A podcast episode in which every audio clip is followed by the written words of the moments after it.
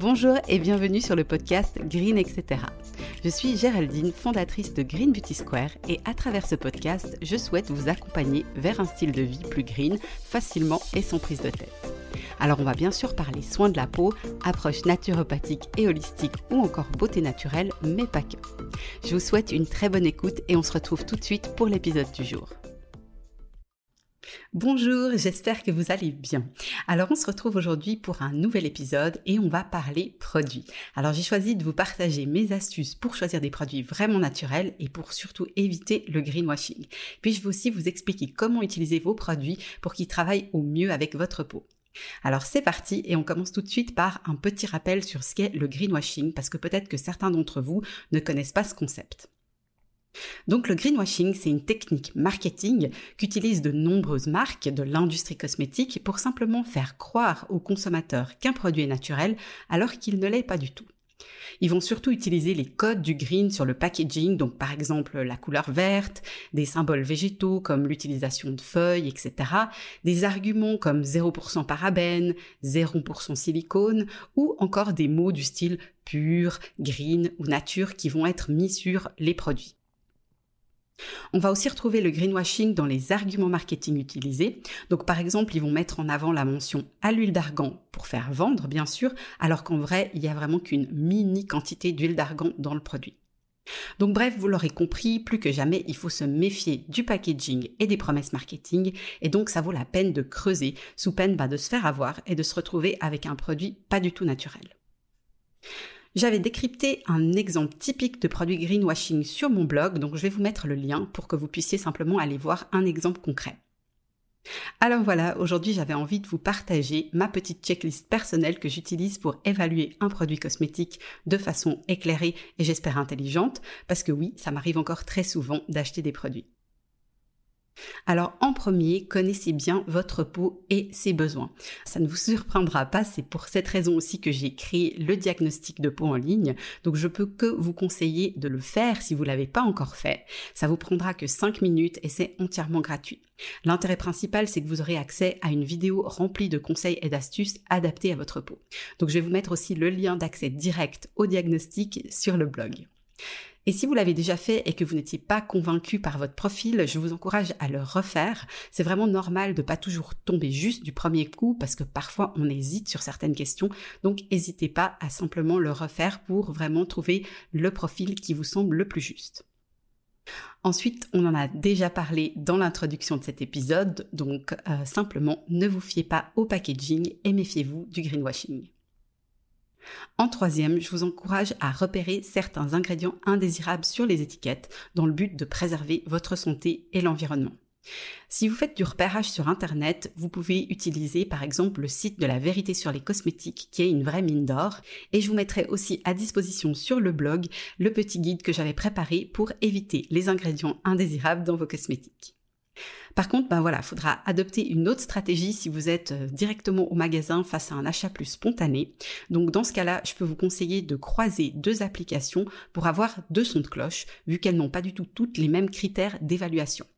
Alors aucune application n'est vraiment parfaite, mais généralement elles permettent quand même de vous préserver des ingrédients les plus indésirables. Mes préférés que vous pouvez télécharger sur votre téléphone, ce sont Inky Beauty, donc I-N-C-I Beauty, et Clean Beauty. En quatrième, je vous conseille de lire les arguments marketing qui vont figurer sur le produit et de vous assurer que ces promesses sont réalistes. Par exemple, quelque chose comme 47% de rides comblées en 7 jours, c'est clairement de la foutaise, si vous me permettez cette expression. En cinquième, pensez à évaluer le packaging et si c'est quelque chose d'important pour vous, son impact écologique. Personnellement, je préfère le verre au plastique parce qu'on peut le nettoyer à haute température pour le remettre en circuit. Et alternativement, c'est une matière qui se recycle à l'infini, ce qui n'est pas du tout le cas des plastiques. Alors d'ailleurs, on est en train de chercher un partenaire pour Green Beauty Square et il y a de grandes chances qu'on puisse vous proposer cette option d'ici peu. Je vous conseille aussi d'éviter les produits qui sont suremballés. On voit souvent des produits avec un film plastique, un carton ou que sais-je, ça reste du surplus qui est inutile. Ensuite, vous pouvez vous renseigner sur la marque en ligne. De nos jours, c'est vraiment assez facile de trouver des informations sur son éthique, ses valeurs et la satisfaction client en regardant son profil Insta, son profil Google ou encore son site internet. Et finalement, le septième conseil, qui est certes un petit peu biaisé, j'avoue, mais pensez à soutenir les artisans qui sont des passionnés, qui fabriquent des produits vraiment de qualité premium, mais qui manquent de visibilité parce qu'ils n'ont simplement pas les budgets marketing des grandes marques. Donc voilà, longue vie au circuit court et à la vente directe. On passe maintenant à l'utilisation des produits pour que votre peau en profite un max. Je vais illustrer ça en m'inspirant d'une routine Green Beauty Square, mais bien sûr ça s'applique pour les produits naturels en général. Premier produit, le démaquillant. Donc si vous portez du maquillage et ou une protection solaire, ça va être vraiment important de démaquiller votre peau pour retirer ces couches de produits. Les produits qui sont à base d'huile sont généralement pour moi les plus intéressants parce qu'on applique le produit directement avec les mains et la texture permet de frotter la peau tout en douceur en faisant des mouvements circulaires. Les corps gras, c'est vraiment ce qu'il y a de plus efficace pour dissoudre les pigments colorés ou encore une fois la protection solaire qui serait waterproof sans effort. Je vous conseille juste de faire bien attention à pas ouvrir vos yeux durant le démaquillage si vous portez justement euh, un maquillage de type waterproof ou du mascara parce que sinon ce qui peut se passer c'est qu'on peut avoir un voile d'huile qui est assez désagréable parce qu'on va voir trouble et flou pendant quelques minutes. Un autre avantage, c'est que ce type de produit est vraiment respectueux du film hydrolipidique naturel de la peau et donc ne va absolument pas dessécher votre peau. C'est particulièrement intéressant quand on arrive, comme à l'heure actuelle, dans la saison froide. Une fois que vous avez bien massé votre visage, vous pouvez tout simplement le rincer à l'eau claire en aspergeant avec de l'eau tiède ou alors en utilisant une lingette démaquillante réutilisable si votre peau n'est pas trop sensible. Alors en deuxième, on passe au nettoyant parce que démaquiller ne veut pas dire nettoyer. Donc une fois que vous avez démaquillé la peau, il est recommandé de laver votre visage avec un produit qui va parfaire ce démaquillage et qui va bien retirer les traces de pollution, les poussières, l'excédent de sébum ou encore de sueur.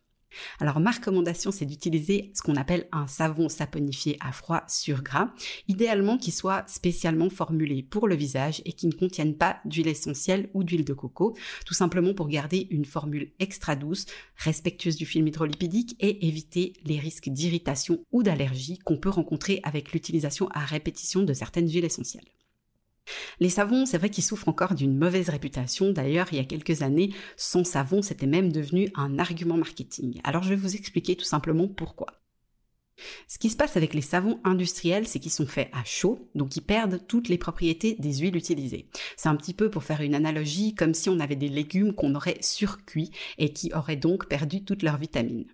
En plus, les industriels, ont tendance à retirer la glycérine qui se crée naturellement lors de la saponification pour la revendre, parce que c'est lucratif. Et donc, en conséquence, c'est vrai qu'on se retrouve avec un produit super décapant et qui va être très agressif pour la peau. Au contraire, les savons saponifiés à froid sur gras, eux, ne sont pas chauffés. On leur laisse bien sûr toute leur glycérine et on ajoute même de l'huile non saponifiée pour encore plus de douceur sur la peau. Donc on voit donc que ces types de produits n'ont rien à voir et de mon expérience, j'ai vraiment certains clients qui ont la peau sèche, sensible, voire même atopique, qui utilisent des savons saponifiés à froid très régulièrement. Étape 3, donc ce serait un petit peu l'équivalent d'un tonique. Donc euh, bien sûr que dans le naturel, on n'utilise pas des toniques euh, conventionnels qui sont blindés d'alcool et qui vont décaper et dessécher la peau. On utilise généralement un hydrolat qui est issu de la distillation des plantes. Donc un hydrolat, c'est simplement la partie aqueuse qui reste lors de la fabrication des huiles essentielles et on peut vraiment dire que c'est comme une eau hyperactive, donc qui est blindée d'actifs. Et l'intérêt, c'est que la peau va vraiment pouvoir profiter de nombreuses propriétés qui vont être super bénéfiques. Donc pour en citer quelques-unes, je pense à des propriétés apaisantes, par exemple antibactériennes ou encore cicatrisantes. Donc là, c'est vraiment simple, il vous suffit de sprayer l'hydrolat sur la peau propre et idéalement, on ne va pas la laisser sécher et on va appliquer le produit de soin sur la peau qui est encore légèrement humide. Ça va être spécialement intéressant parce que ça va permettre aux actifs du soin de pénétrer plus profondément dans l'épiderme et que la peau garde mieux son hydratation et plus longtemps. Donc dernier produit, sans transition, on passe aux produits de soins. Comme vous le savez, moi je suis une très grande adepte des huiles végétales pour ma peau grâce à tendance acnéique. Et comme j'aime dire, si une peau comme la mienne peut profiter des bienfaits des huiles végétales, alors toutes les peaux le peuvent. C'est juste essentiel que les huiles soient bien choisies et soient bien dosées. L'application du sérum, ça se fait donc de préférence sur une peau légèrement humide, encore humide de l'hydrolat, et vous allez simplement prélever quelques gouttes que vous allez masser sur votre peau jusqu'à ce qu'elle ait bu tout le sérum. Alors on me demande souvent quelle est la bonne quantité à appliquer et en fait c'est une information que votre peau vous dit.